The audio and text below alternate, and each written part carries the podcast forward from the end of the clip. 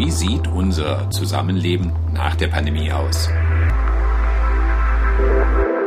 Hallo und herzlich willkommen zum Podcast. Hier ist Rainer Erises. Ich spreche heute mit Herrn Professor Günther Reich. Er ist psychologischer Psychotherapeut an der Universität in Göttingen. Er ist Psychoanalytiker und Paar- und Familientherapeut. Und da sind wir auch schon beim Thema.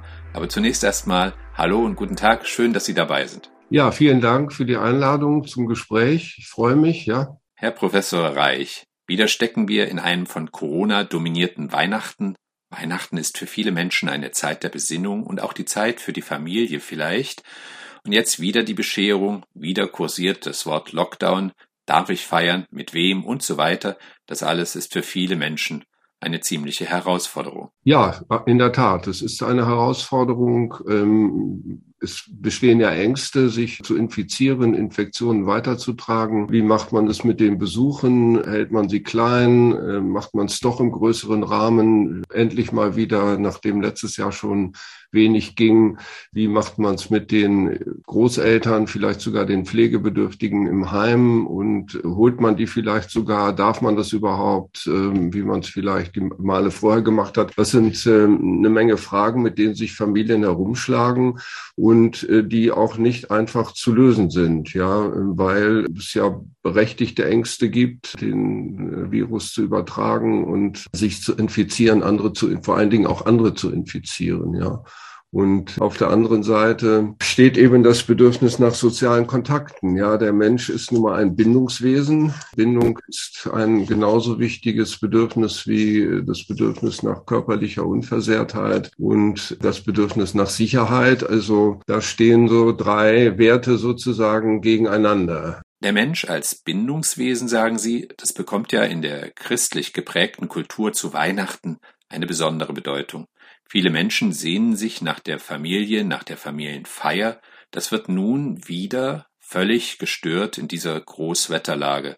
Ja, man muss es äh, erklären und äh, man, man, muss sich absichern. Ja, also Familien können sich natürlich absichern, indem sie sich die Impfvorkehrungen treffen, indem sie sich testen. Auch Kinder können ja getestet werden, auch noch kurz vor einem Besuch. Das ist zwar keine hundertprozentige Sicherheit, aber eine relative Sicherheit. Und also nur Abstand halten, das ist, glaube ich, nicht die richtige Lösung. Zumindest nicht, wenn man nicht mit äh, Risikogruppen zu tun hat. Im Normalfall ist schon auch Nähe, emotionale Nähe vor allen Dingen wichtig. Emotionale Nähe kann man natürlich auch begrenzt, aber immerhin über das hm, Video herstellen und über das Smartphone herstellen und über das Telefon herstellen, über die Stimme Dennoch ist auch das Video nur zweidimensional und wir Menschen sind nun mal auch dreidimensional ausgerichtet in unserer Wahrnehmung.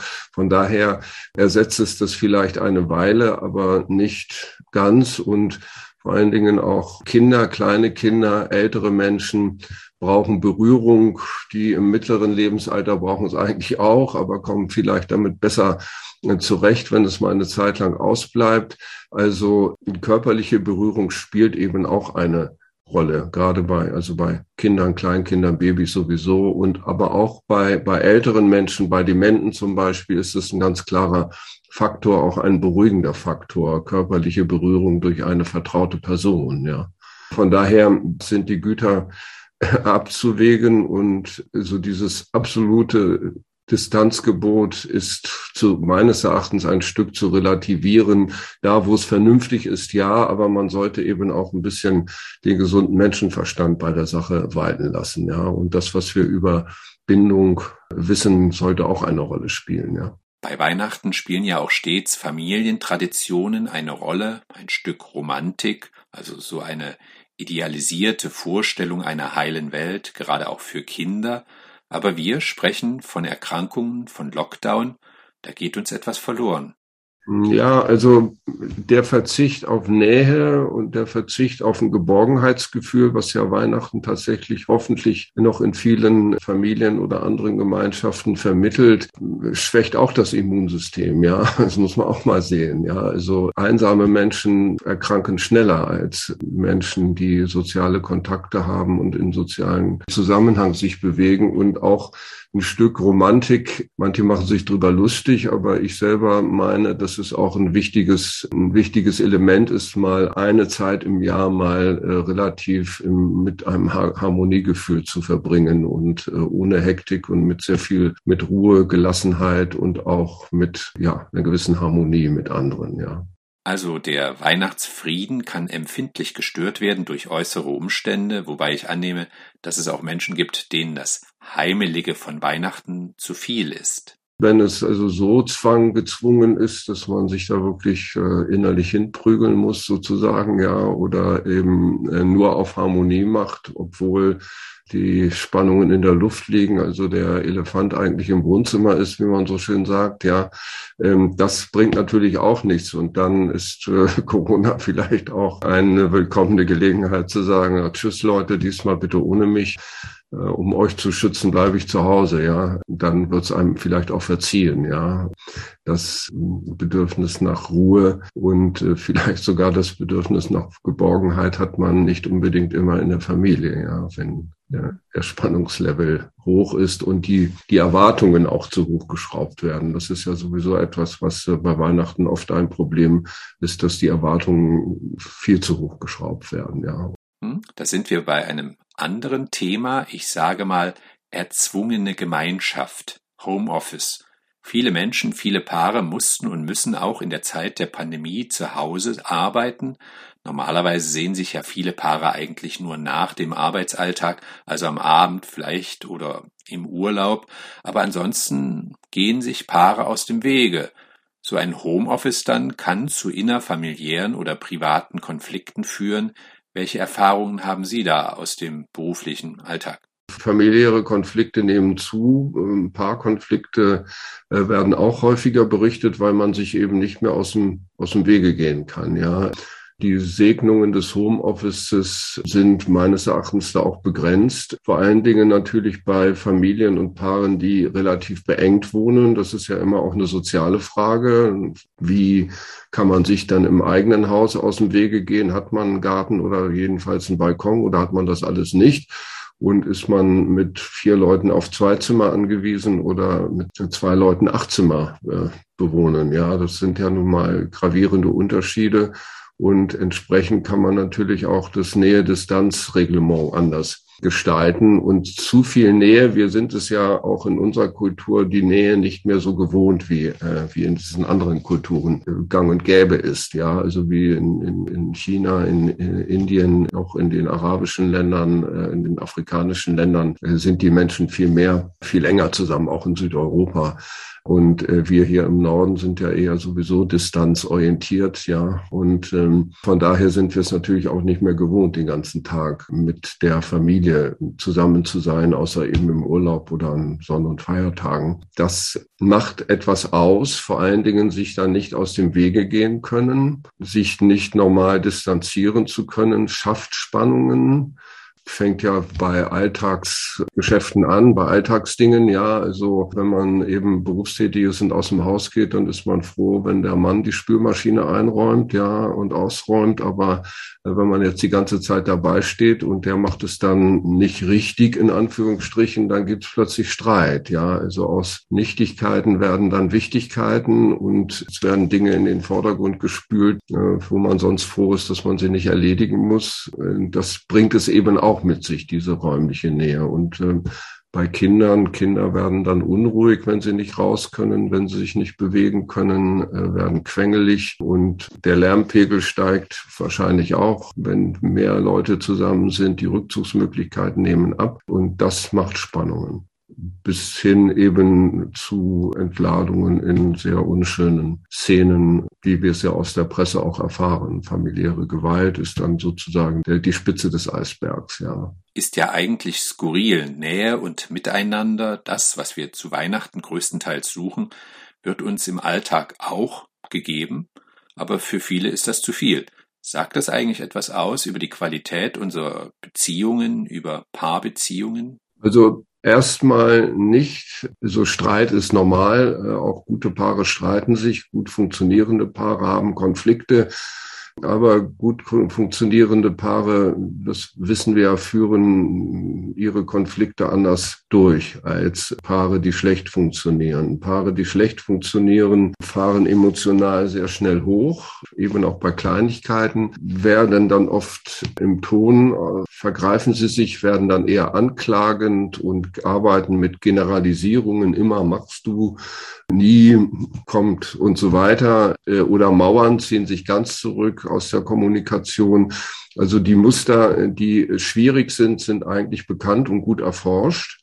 Und die Paare, die das besser regeln, die können sich eben besser von Konflikten auch wieder distanzieren. Die sagen dann, naja, okay, gerade haben wir uns, dann nehmen wir das Beispiel Spülmaschine, über die Spülmaschine gestritten, aber jetzt gucken wir doch mal zusammen Film im Fernsehen und vergessen das Ganze mal, ja. Und äh, wenn das dann immer noch Thema ist, dann können wir morgen noch mal drüber reden, wenn wir es überschlafen haben. Ja, also die haben sogenannte Reparaturstrategien, ja, wie man eben äh, sich distanziert von den Konflikten ein Stück distanziert und vor allen Dingen den anderen weder kränkend noch übergeneralisierend noch provozierend anspricht. Ich spreche heute mit dem Psychoanalytiker und Familientherapeuten Günter Reich, Professor an der Universität Göttingen. Wir sprachen gerade über Paare Schauen wir auf Kinder. Es gab ja immer wieder auch hier im Podcast Vermutungen, auch Forschungsberichte, wie sehr Kinder unter der Situation momentan leiden, besonders psychisch oder auch wie anpassungsfähig sie an diese Situation sind. Nun mehren sich ja doch Forschungsberichte, wonach Kinder ein erhöhtes Risiko in Bezug auf verschiedene Krankheitsbilder entwickeln. Ich glaube, Essstörungen bei Jugendlichen wurden gerade berichtet. Halten Sie in der Gesamtschau die psychischen Folgen als überbewertet? Naja, das ist nicht übertrieben. Es trifft natürlich immer die, die es eh schon schwer haben, am härtesten, weil die eben diese Ausweichmöglichkeiten nicht haben. Also die unteren Klassen sozusagen, die sind immer am gebeutelsten. Äh, das ist klar, aber es gibt ja schon seit längerer Zeit diese Studie, die COPSI-Studie aus Eppendorf, wo man eben Kinder, Jugendliche fühlen sich eben schon in der ersten Welle, zu über 70 Prozent psychisch stark belastet, ja. Vorher waren es ungefähr 30 Prozent, also es ist schon ein Anstieg und es gibt eben Hinweise auf Zunahme von Angststörungen. Auch die Eltern sind belastet. Zwei Drittel der Eltern wünschen sich Unterstützung im Umgang mit den Kindern, in, gerade in der Zeit, in der sie nicht in die Schule oder die Kita gehen können. Also durch Leiden eben auch unter der sozialen Isolierung ihrer Kinder. Und was zugenommen hat, sind tatsächlich Depressionen, Angststörungen Computersucht, also erhöhter Medienkonsum, wobei gerade Kinder, Jugendliche vor allen Dingen auch auf die Medien angewiesen sind, um ihre sozialen Kontakte zu halten. Das muss man immer auch gegeneinander abwägen. Substanzmissbrauch und eben auch eklatanter Bewegungsmangel bei denen, die vorher auch schon wenig Bewegung hatten, die bewegen sich jetzt noch weniger. Und wir haben sicher auch neben Magersucht und Bulimie auch mehr Adipositas zu verzeichnen, ja. Hm, gibt es auch Berichte zu Kindern, Jugendlichen, die aus der familiären Situation heraus leiden. Wenn Eltern uneins sind bezüglich Impfung, Testung, Maskenpflicht, also wenn Eltern genau das in die Familie hineintragen, was in der Gesellschaft momentan passiert, und Kinder stehen nun dazwischen. Was soll man denn da tun? Es gibt Familien, die an solchen Konflikten tatsächlich zerbrechen nicht, aber sich spalten sozusagen. Ja, also die gesellschaftliche Spaltung reproduziert sich dann in der Familie ein Stück und dazwischen stehen leider immer die Kinder.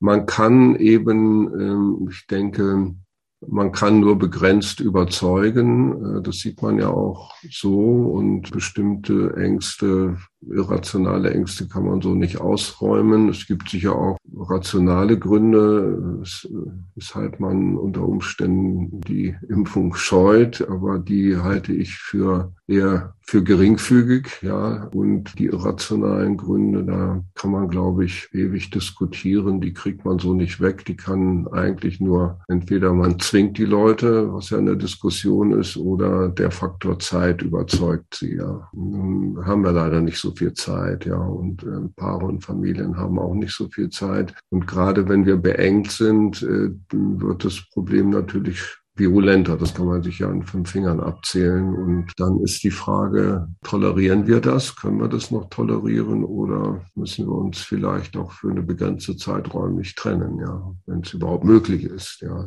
Wir haben Weihnachten angesprochen, auch die Sehnsucht nach mehr oder weniger realem Kontakt, Probleme in den Familien, überforderte Jugendliche, Ängste, sich anzustecken, Lockdown.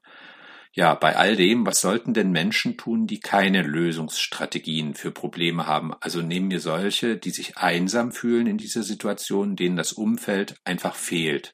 Die Einsamkeit verstärkt sich, das wissen wir auch in der Pandemie. Also wenn Sie Kontakte haben, bitte aufnehmen, bitte pflegen, vielleicht auch mal eine alte Schulfreundin anrufen, die man lange nicht mehr gesprochen hat, vielleicht Fäden, die abgerissen sind, versuchen wieder aufzunehmen. Das kann man empfehlen. Dann gibt's ja auch Sorgentelefone. Also es gibt von unserer Klinik aus zum Beispiel können Betroffene, die Kummer wegen Corona haben, auch anrufen, auch Personen, die sich isoliert fühlen, die nicht eingebunden sind. Es gibt von äh, den Beratungsstellen, den örtlichen oft Sorgentelefone, denen man äh, sprechen kann. Also diese Möglichkeiten, die professionellen oder semiprofessionellen Möglichkeiten, die angeboten werden, Telefonseelsorge und ähnliches, kann man ja dann eben auch nutzen. Also ja, die Kommunikationsmöglichkeiten, die man hat oder die man vielleicht reaktivieren kann, ausschöpfen. Das wird nicht allen helfen. Es gibt eben Menschen, die haben gar keinen und ja, vielleicht gibt's da sensible Nachbarn, die mal gucken, wie geht's denn der Oma Erna von nebenan, ja, oder dem äh, Frührentner, der mit dem Gehwagen, der sonst immer allein durch die Straße schlurft, ja, vielleicht mal klingeln, also diese Nachbarschaftsunterstützung äh, eventuell nutzen. Da kann man mal schauen, ob man nicht in der Nachbarschaft jemanden hat, der mal mit einem spazieren geht oder einem mal bei Besorgungen hilft, ja. Am Ende unseres Gesprächs frage ich noch nach Chancen und Risiken durch Corona, durch die Pandemie. Was fällt Ihnen dazu aus Ihrer beruflichen Perspektive heraus ein? Chancen ist sicher Aktivierung von Hilfsbereitschaft, Aktivierung von Kontaktmöglichkeiten, ähm, eben diese Nachbarschaftshilfen zum Beispiel und ähnliches. Solidarität mit äh, erkrankten und betroffenen Familien, das ist, sind die Chancen. Auch, dass in der Politik mehr auf diese, die psychischen Faktoren, die sozialen Faktoren geachtet wird, auf, hoffentlich auch auf Kinder und auf Ältere geachtet wird. Das sind die Chancen, die Risiken sind eben die Spaltungen und das ist denjenigen, denen sowieso noch nie gut gegangen ist und, und die wenig Potenzial haben, Hilfe zu aktivieren und sich an die Helfersysteme, die es ja gibt, zu wenden, dass die noch weiter runterfallen. Ja, und das ist dann auch ein Phänomen, was man leider beobachten kann und wo sich auch meines Erachtens zu wenig gekümmert wird. Also im Beratergremium der neuen Bundesregierung sitzt kein Kinder- und Jugendpsychiater, sitzt kein Psychotherapeut, es sitzt kein Pädagoge und es sitzt kein Soziologe da. Ja, es sind, äh, warum eigentlich nicht? Die gehören doch auch dazu, um mit der Pandemie fertig zu werden. Ja, also unmöglich finde ich, das muss ich Ihnen ehrlich sagen. Ja. Hm, das heißt, in der Politik wird noch zu wenig Aufmerksamkeit auf die diese Faktoren gelegt, obwohl sie bekannt sind. Ja, hm. das meine ich und das dokumentiert sich auch in der Zusammensetzung jetzt wieder. Ja. Obwohl doch gerade seitens der Politik vor dem neuen Schuljahr gesagt wurde, dass die Schüler nicht hinunterfallen sollen. Ja, aber ähm, also man hat so den Eindruck, bis die Zeichen der Zeit wirklich erkannt werden, dass äh, da muss man dicke Bretter bohren. Hm. Ich habe heute gesprochen mit Herrn Professor Günter Reich, Familientherapeut und Psychoanalytiker an der Universität Göttingen. Vielen Dank für das Gespräch. Ja, okay. Mhm. Und Ihnen danke ich wie immer fürs Zuhören. Machen Sie es gut. Auf Wiederhören.